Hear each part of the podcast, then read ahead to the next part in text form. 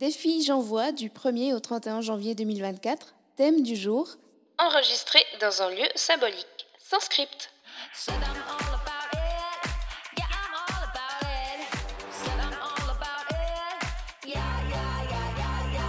Plaisir et handicap, c'est le podcast qui parle ouvertement des sujets jugés sensibles. Peu importe notre situation, on a tous droit au plaisir.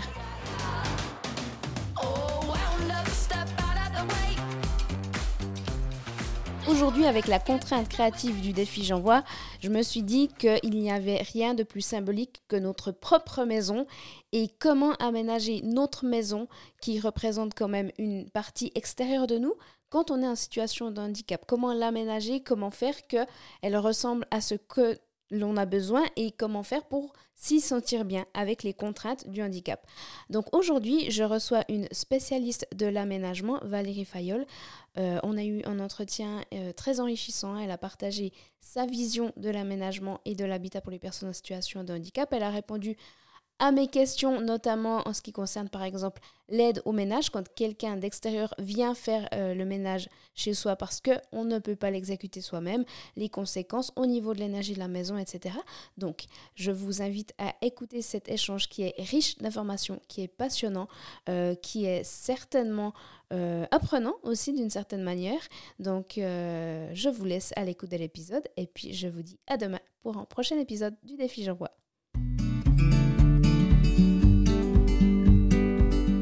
Aujourd'hui, pour cet épisode spécial du défi J'envoie, qui consiste à faire un épisode par jour durant tout le mois de janvier, euh, j'ai décidé d'inviter une experte en feng shui de l'habitat, Valérie Fayol. Euh, je me suis dit que c'était vraiment l'occasion de parler de l'aménagement de, de l'aménagement de l'habitat pour les personnes en situation de handicap, donc qui se déplacent principalement en chaise roulante ou en tout cas qui ont besoin d'aménagements spécifiques euh, j'ai directement pensé à Valérie parce que bah, déjà, j'écoute régulièrement son podcast parce que c'est, pour moi, elle partage des infos qui sont inhabituelles. En tout cas, personnellement, je n'ai pas l'habitude d'avoir ce genre d'informations sur sa perception et sa lecture de l'habitat, de l'aménagement et des maisons. Donc, je me suis dit, voilà, que c'était l'occasion rêvée de l'inviter, de pouvoir vous la présenter. Et puis, certainement qu'elle va nous partager des informations, en tout cas de la valeur par rapport à sa lecture de la maison et comment s'en servir pour euh, avoir une maison qui est adaptée à nos besoins. Donc, euh, ben, bienvenue Valérie, je suis super contente de t'accueillir sur le podcast Plaisir Handicap. Merci Vanessa, je suis super heureuse de ton invitation. C'est chouette d'être là avec toi aujourd'hui. Merci. Écoute, je t'ai présenté comme euh, expert de Feng Shui de l'habitat et sur ton site internet, on voit que tu es présenté comme Home Energizer. Est-ce que tu pourrais, toi, en quelques mots, décrire ce que tu fais euh, qu'est-ce que tu apportes dans ton, dans ton travail? Oui, euh, le Feng Shui, c'est un des outils que j'utilise en fait. Dans, dans nos maisons, euh, bah, il y a de l'énergie qui se déploie et en fait, je travaille sur cette énergie-là avec tous les outils que j'ai à ma disposition, dont le Feng Shui, mais pas que, puisque j'ai une capacité aussi à les connecter vraiment avec les lieux, donc une, forme de, de, de, clairvoyance, on va dire, ou des clairs ressentances aussi, de clair ressenti. Euh, et donc, je vais vraiment mobiliser aussi ces outils-là pour aller décoder l'espace et pour entrer en, relation, euh, en relation avec lui. Donc, ça va bien au-delà du feng shui. C'est pour ça peut-être que ça peut paraître un peu euh, perché parfois. Mais, mais tout est cohérent dans, dans, dans effectivement ma façon d'aborder la maison. Mm. Et c'est vrai que le feng shui, pour moi, aujourd'hui, en tout cas la façon dont on l'aborde en Occident, est souvent très réducteur parce que nous, on a une vision qui est très binaire de, des choses, c'est noir ou c'est blanc. Alors que dans la pensée chinoise et notamment dans le feng shui, on a vraiment une approche qui est beaucoup plus euh, dans le mouvement, sous forme de cycle. Euh, voilà, donc ça demande vraiment de changer d'état d'esprit et de changer la façon dont on perçoit et dont on regarde nos maisons. Nos maisons, ce ne sont pas uniquement des espaces, des simples décors, ce ne sont pas des endroits où on va chercher à, faire, à rendre les choses c'est pas c'est pas uniquement des endroits où on va chercher à rendre les choses esthétiques, agréables ou jolies. Ce sont aussi des endroits qui dégagent une vibration et dans lesquels on a avant tout et surtout besoin de se sentir bien. Et ça, ça passe par d'autres euh, éléments que, que, effectivement la décoration d'intérieur, ou même si c'est important. Mmh euh, mais, il y a vraiment d'autres choses qui se jouent bien au-delà. Ok, merci. Bah, ça tombe bien, justement, ça fait partie euh, de la question que je voulais te poser. Qu'est-ce qui fait qu'on est bien dans sa maison? C'est quoi les éléments qui, qui sont indicateurs de ça? Alors, il y a, y y a plein d'éléments, euh, parfois des éléments qu'on ne comprend pas. Euh, on peut avoir une maison qui est superbe, qui est, euh, dans laquelle on a beaucoup investi de temps, d'argent, d'énergie. Euh, une maison dont on a rêvé peut-être parfois, on a dessiné les plans, etc. Et puis une fois qu'elle est sortie de terre, une fois qu'on est dedans, on s'y sent mal. Donc, c'est vraiment pas ces, critères-là sont souvent en fait ne sont pas suffisants ou ne viennent pas nous apporter le bien-être qu'on espérait. Euh, Il y a d'autres choses qui se jouent dans, nos maisons. Encore une fois, ça se, joue à un niveau euh, plus subtil, plus euh, énergétique. Donc, il y a d'abord l'environnement. Souvent, on a tendance à ne regarder que l'intérieur de notre maison, mais où se situe notre maison? Quel est l'environnement immédiat et, un peu plus éloigné? Est-ce qu'il y a des cours d'eau? Est-ce qu'il y a des reliefs? Est-ce qu'il y a des voies de circulation? Comment est le voisinage? Comment est le paysage? Il y a tous ces éléments-là qui, qui sont, euh, qui sont à prendre en compte et qui peuvent venir vraiment impacter la perception, la sensation, le ressenti qu'on a dans notre maison. On peut être dans une maison de rêve si on est au milieu d'un d'un terrain vague, d'un no man's land ou d'un d'un endroit qui est très agressif. Mhm. On va probablement mal dormir, on va probablement s'y sentir mal, on va probablement y déployer, euh, pas, s'y pas pouvoir s'y ressourcer comme on le souhaiterait. Donc il y a vraiment ces éléments-là. Et puis à l'intérieur des murs nous-mêmes, euh, eux-mêmes, à l'intérieur des murs eux-mêmes, il y a aussi plein d'autres éléments au-delà des, critères esthétiques, j'ai envie de dire, sur lesquels nous, on a tendance à mettre notre, attention, mais ça peut être tout simplement aussi des personnes qui sont avec nous euh, sous le même toit. hein. Ça, c'est un élément qui est, extrêmement important. Pareil, si on a une maison qui est extrêmement confortable, mais qu'on est en tension constante avec notre conjoint, avec nos enfants, avec les personnes qui, vivent aussi sous le même toit, euh, la maison, elle va pas nous soutenir. On va pas avoir envie d'y rentrer le soir. Donc, il y a ça. Et puis après, effectivement, dans notre maison, c'est comment on circule dans l'espace, comment notre maison, elle répond à notre projet de vie, comment notre maison, elle vient honorer ce dont on a besoin et non pas répondre à des critères esthétiques euh, qu'on a vus dans des catalogues. Et là, souvent, en fait, il y a un vrai malentendu sur la façon dont on aborde la maison.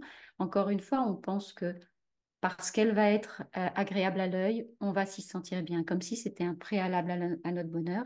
Ça n'a rien à voir.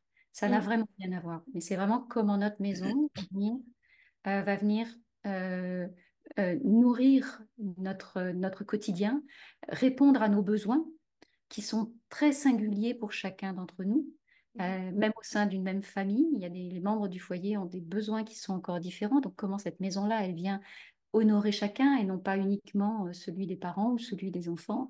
Il y a tout ça à prendre en compte. Et c'est vraiment tous ces éléments-là qui vont permettre d'aller vers une maison qui soit vraiment soutenante, énergisante et dans laquelle on va se sentir bien. Mhm. Mhm. Merci beaucoup. Bah, justement, tu as abordé les sujets que je voulais, euh, que je voulais voir avec toi. Tu disais justement que dans l'élément euh, de bien-être d'une maison, enfin, le fait qu'on s'y sente bien, il y a alors certes la maison entre ce qui se passe dans ses murs, mais il y a aussi l'extérieur. Il y a les aménagements extérieurs, les routes, etc., euh, tout ce qui entoure aussi euh, l'habitat. Et justement, je me suis dit en, en préparant l'épisode, tu vois, les personnes qui vivent dans des foyers handicap, où toutes les personnes en situation de handicap sont réunies au même endroit avec des logements adaptés. Est-ce que justement au niveau de l'énergie, ça entretient pas une sorte de dépendance ou, ou, ou quelque chose? Je pense que ça va dépendre de chacun. Ok. Je pense que ça va dépendre de chacun et de ce que chacun en fait. Il peut y avoir, on peut se sentir dans un, dans un, dans un endroit où finalement euh, la question du handicap n'est plus un sujet puisqu'elle est partagée par d'autres, ou en tout cas on, on sait ce dont on parle. Et donc ça devient, j'ai envie de dire, on, on évolue dans cet envi- environnement-là et avec les personnes qui nous entourent dans quelque chose de familier.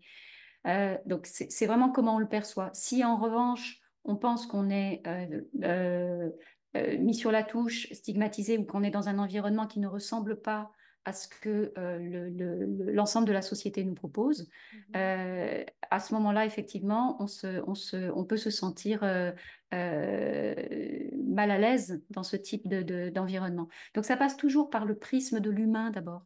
Qu'est-ce qui est OK pour l'un, qui serait pas, qui serait pas OK pour l'autre. Donc c'est vraiment toujours d'aller chercher ça. Comment moi, dans telle situation, je perçois l'environnement.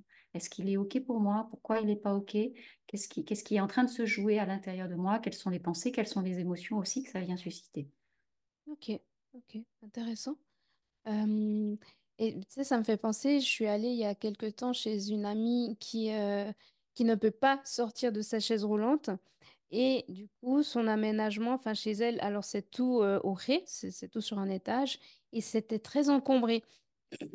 Et je pense notamment à sa salle de bain où tout l'espace était encombré, alors déjà pour des, comment dire, du matériel de ménage et aussi avec différentes chaises pour les transferts de la douche. Enfin, c'était très encombré, c'était propre. Mais moi, je me suis, moi, alors justement, après, tu dis c'est peut-être une question de perception, mais est-ce que je me suis demandé après, est-ce que le, le pratique, parce que c'était vraiment une question de pratique pour elle, que, que tout soit accessible, est-ce que le pratique l'emporte sur le bien-être parfois, ou bien comment remédier à ça? Il y a vraiment les deux dans la maison. La, la maison, c'est la maison, c'est euh, à la fois un espace de sécurité et c'est un espace de ressourcement. Ça, c'est vraiment les deux fonctions fondamentales qu'on a tendance à oublier. On pense souvent que c'est un espace de bien-être ou que c'est un espace euh, esthétique de, de, de déco. C'est d'abord et avant tout un espace de sécurité et un espace de ressourcement. Dans la sécurité, pour être en sécurité, il faut effectivement que tout ce dont on a besoin soit là à portée de main. Ça, c'est important, ça crée cet espace-là. Euh, on se sent en sécurité parce que tout est là. Donc ça, ça vient jouer. Mais la notion de, ressourcement, on va aller la chercher, bien sûr, parce que c'est un espace de repos, c'est un espace dans lequel on sent qu'on peut, euh, qu'on peut venir se déposer sans filtre, sans... mais c'est aussi parce qu'on va avoir sous les yeux des choses qui nous mettent en joie, des choses qui nous font du bien. Et donc, il n'y a pas de hiérarchie, en fait, entre l'un et l'autre. J'ai envie de dire, c'est pas, pour moi, c'est fromage et dessert. hein. Il y a vraiment les deux à, à aller chercher. C'est-à-dire que euh, tout ce qui va nous faire du bien dans notre maison va être de toute façon bénéfique pour nous. Et tout ce qui va au contraire nous ramener euh, soit à des souvenirs douloureux, soit à des, émotions négatives, soit... euh, et il y en a beaucoup, beaucoup dans nos maisons qu'on ne voit même plus, mais on baigne dedans. Si tu regardes tous les objets que tu as autour de toi, il y a probablement plein d'éléments qui sont là, soit qui t'encombrent, soit qui te rappellent que tu n'es pas capable, soit qui te rappellent euh, une ancienne histoire qui a été douloureuse, soit qui te ramènent à de la loyauté, soit il y a plein d'objets qui nous entourent, qui nous encombrent pour ça. Donc c'est important d'aller regarder et de choisir vraiment euh, les objets qui nous entourent, soit parce qu'ils sont utiles, soit parce qu'ils nous font du bien, Mhm. soit les deux. Ok, Et ça, c'est vraiment important. Donc il n'y a pas de, il y a pas de hiérarchie. Mais il y a quelque chose, euh, euh, ça, ça me donne envie de rebondir sur quelque chose qui me paraît important, c'est que euh, dans ma vie de, de- de- d'urbaniste euh, passée, euh, j'ai eu l'occasion d'échanger avec des personnes, des architectes notamment, qui travaillaient euh, euh, sur l'aménagement de, logements, d'appartements pour accessibles aux, personnes handicapées. Donc il y a des normes, et puis il y a aussi des, quotas d'appartements, voilà, notamment dans les, dans les, Immeuble. Dans les immeubles et dans les, je cherche mes mots, pardon, dans les, ah, les immeubles publics, les, les HLM. D'accord. Euh, dans ces, y a, y a- je, je- je- ce qui me semble aujourd'hui important de, de prendre en compte, c'est qu'il n'y a pas deux maisons qui se ressemblent et il n'y a pas deux occupants qui se ressemblent. Que cette personne soit en situation de handicap ou pas, bien sûr, il va y avoir des, j'ai envie de dire, des, des impératifs de, de- d'accessibilité à l'espace. Mais en dehors de ça, euh, à mon sens en tout cas, le handicap n'est pas quelque chose qui doit être générique pour définir comment doit être un logement. C'est-à-dire que euh, à l'intérieur de, de- de- des maisons, des appartements qui sont effectivement conçus pour être accessibles euh, à des personnes en situation de handicap, il y a autant d'histoires de vie qu'il y a d'occupants. Donc, aller définir comment doit être l'espace, euh, c'est partir de l'individu et non pas partir du, du- de, de la situation du handicap ou de tel type de handicap implique ça. Je pense vraiment que là, il y a une nuance à apporter parce que sinon, c'est là qu'on fait des, des- des- des choses qui sont très génériques et qui conviennent pas aux personnes, qui conviennent pas aux occupants. De la même façon, aujourd'hui, on conçoit des maisons standards pour Mhm. tout le monde. Mhm. Euh, il y a des modèles types. Aujourd'hui, la mode, c'est les cuisines ouvertes. Euh, la mode, c'est la chambre parentale et deux chambres pour chacun des enfants. C'est vraiment des standards qu'on a Mhm. et qu'on va retrouver chez tous les constructeurs, etc. Mais à aucun moment, ça prend en compte les besoins des occupants, vraiment. C'est vrai. Et euh, Et du coup, ces, ces normes, comme tu dis, une chambre parentale, une chambre de chambre, enfin une chambre par, par enfant, c'est des normes qui émanent d'où? Enfin, Ce sont des modèles le euh, sortis, euh, sortis de, de, de, de, de- j'ai envie de dire du transgénérationnel, de nos histoires. Les modèles n'ont Mhm. pas toujours été les mêmes au fil des siècles. hein. Donc, euh, donc avant, il y avait la, la, la, la, la- comment dire, la cuisine était vraiment la pièce centrale. On, on, on y faisait tout. On vivait aussi dans des espaces où il y avait du transgénérationnel, justement. On vivait à trois, quatre générations sous un même toit.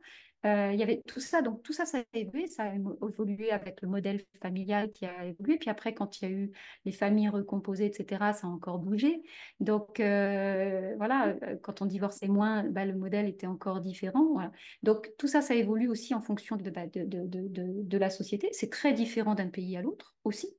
hein. donc, les modèles de maison ou des formes d'habitat qu'on trouve ici euh, euh, en Europe et en France ne sont pas du tout les mêmes de ce qu'on va trouver ailleurs parce que, effectivement, les, les, les, les, les modèles familiaux, en fait, vont pas, vont pas non plus euh, être les mêmes. Mhm. Et euh, nous, mais on, voilà, on, on, on, on nous berce depuis qu'on est tout petit avec ce que j'appelle moi le modèle de la famille cornflakes, c'est-à-dire euh, les, les, les, deux parents et les deux enfants, si possible un garçon et une fille, et c'est ce qu'on nous package. On nous package sur tous les, tous les emballages de, de, de, de petits déjeuners C'est vrai.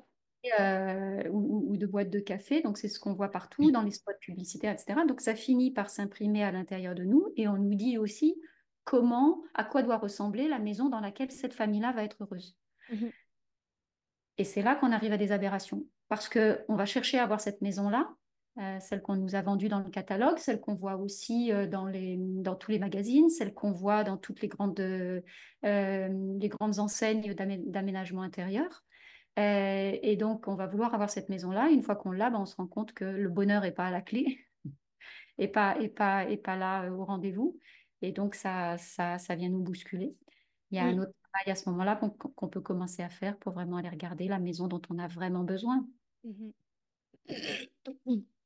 Ça me fait penser, c'était une, une petite anecdote que je voulais partager aux auditeurs. Euh, en écoutant ton podcast, tu avais, parlé d'une cliente que tu avais accompagnée justement et tu avais réussi à faire le parallèle entre ce qu'elle vivait euh, parce qu'elle elle elle avait pris un appartement qui était situé, je crois, au dernier étage d'une maison euh, et puis, tu avais fait le lien entre le fait que dans sa vie, euh, elle était complètement déconnectée ou déracinée.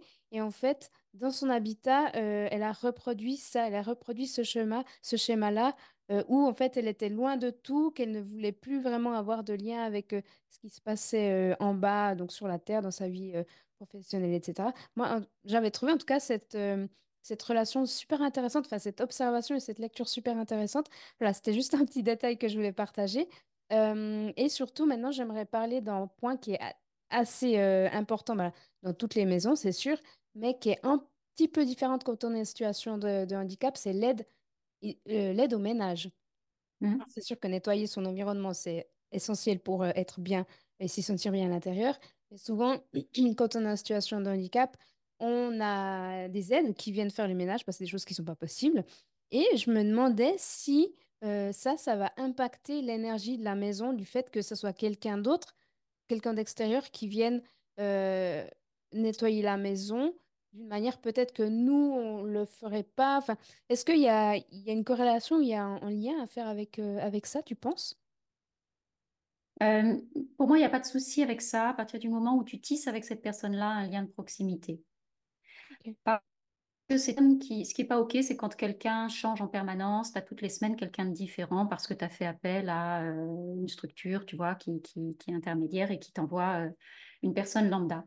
Cette personne, en fait, elle va venir rentrer dans ton espace intime. Notre maison, c'est l'endroit où on est le plus à nu, c'est-à-dire qu'il y a tout qui est là, il y a notre vie Mhm. qui est là. Et on, on- quand on invite quelqu'un chez soi, on sent bien que c'est pas anodin.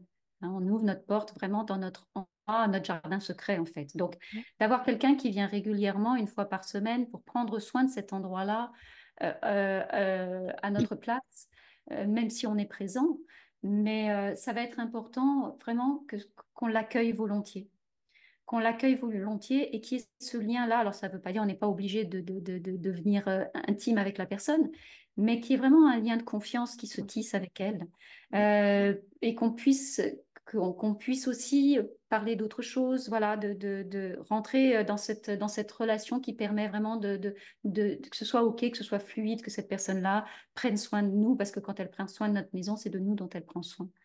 Donc euh, ça, c'est ça, c'est vraiment vraiment important. Et c'est pour ça aussi que euh, quand on pas, quand on peut pas choisir cette personne-là, ou quand elle nous est imposée, ou quand, euh, ou encore une fois quand elle change tout le temps, ça peut être super super déstabilisant, mm. voire même très très agressif quand on retrouve pas ses affaires ou quand l'autre n'entend pas ce qu'on dit, nous retire aussi notre notre notre capacité à décider, à choisir et, et, et à voilà. Donc ça c'est ça c'est vraiment important. Mmh de, d'être très au clair là-dessus et, euh, et ça, ça, vaut le coup de changer de personne si on sent que c'est, pas fluide en fait, tout simplement. Ben merci, c'était vraiment les mots que j'avais, que, que, que je, je, je, pense, en fait, tu mets, tu mets en, comment dire, en lumière ce que je pensais, ce qui était un peu inconscient, mais oui, en effet, c'est vrai que c'est les personnes qui viennent euh, dans notre intimité et du coup, euh, alors c'est vrai que la confiance, c'est hyper important, et, mais je m'attendais pas à, parce que c'est fort quand même le mot agressif. Quand tu te dis que... Mais oui, c'est vrai, c'est ça. Donc, euh, bah, merci en tout cas d'avoir éclairé cet aspect qui est, bah, qui est très important quand euh, on n'a pas l'autonomie qu'on pourrait, qu'on aimerait avoir. Donc, euh, écoute, je t'ai, je t'ai posé les questions vraiment que je voulais pour, pour avoir, toi, ton regard d'expert sur l'aménagement, un aménagement différent pour les personnes en situation de handicap. Est-ce que tu voudrais rajouter quelque chose, peut-être, peut-être un truc que j'ai oublié ou... Non, écoute, pour moi, c'est vraiment, euh, c'est vraiment, je suis heureuse d'avoir cet échange-là avec toi parce que euh, je suis rarement sollicitée par des, personnes en situation de handicap et peut-être il y a euh, la pensée, c'est pour ça que je, je, parlais tout à l'heure de, vraiment de, partir de la personne et non pas du handicap pour définir la maison qui va bien, parce qu'il y a peut-être aussi euh, chez les personnes en situation de handicap, cette pensée, et là tu c'est toi qui vas pouvoir m'éclairer là-dessus, mais cette pensée qui voudrait que euh, je ne peux pas faire ce que je veux dans ma maison ou, euh, ou de toute façon c'est comme ça et c'est pas autrement. Mmh. Et, et je, pense que vraiment là il y a des choses à, des choses à revoir parce que ben, les personnes en situation de handicap, pour certaines d'entre elles aussi, peuvent avoir une mobilité qui est, qui est moindre et donc peuvent aussi passer beaucoup plus de temps dans leur maison euh, que, que, que, que, d'autres personnes. Donc, c'est vraiment important que notre maison soit un endroit que l'on a choisi, que, dans lequel on, se sent complètement euh, en capacité de se poser, de se reposer, de se déposer, euh, et non pas un endroit qui est juste là parce que c'est des murs dont on a besoin pour se, pour se protéger des intempéries. C'est bien plus que ça, une maison. Oui, oui, c'est vrai. Ben, merci beaucoup pour ces, ces rappels sont, qui sont super importants. Euh, merci d'avoir apporté ton regard sur euh, l'habitat.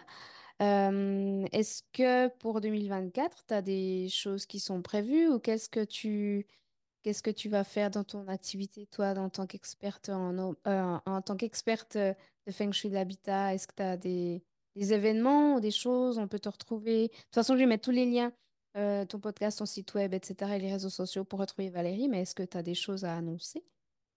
Oui, il y a un programme que j'ai envie de te partager en avant-première. Tu vas être ah, cool. à savoir. Écoute, euh, au mois de février, je vais sortir un programme sur, euh, sur euh, ouvrir la porte à l'amour dans notre maison.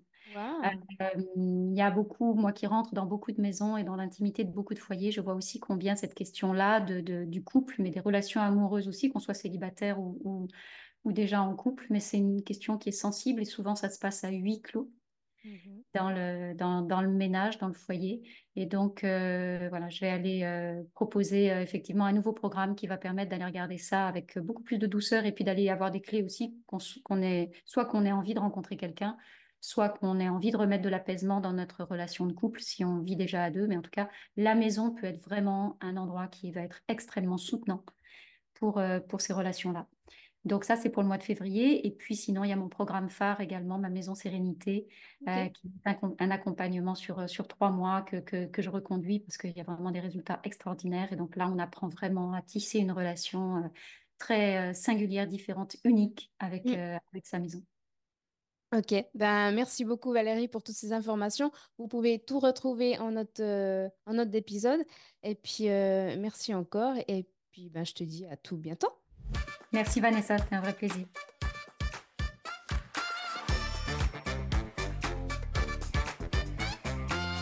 Et voilà, cet épisode est déjà terminé. Pour aider à transmettre ce message en 5 étoiles est grandement apprécié sur ta plateforme d'écoute préférée. Ou mieux encore, en partage sur les réseaux. Je m'appelle Vanessa, j'ai une maladie génétique de naissance qui fait que je me déplace principalement en chaise roulante, mais j'ai décidé que ça ne me définissait pas. Et toi qui m'écoutes non plus ta condition, ton handicap, qu'il soit visible ou non, ne définit pas qui tu es en tant qu'individu. Si pour toi c'est une chose que tu veux changer, sache que je peux t'accompagner dans ce processus grâce à plusieurs outils dont l'hypnose. Tu peux aller faire un tour sur mon site web vanessadro.com v a n e 2 s a d r o. Les endroits où tu peux me contacter sont également disponibles en description. Je te remercie infiniment pour ta fidélité et je te dis à très vite. Ciao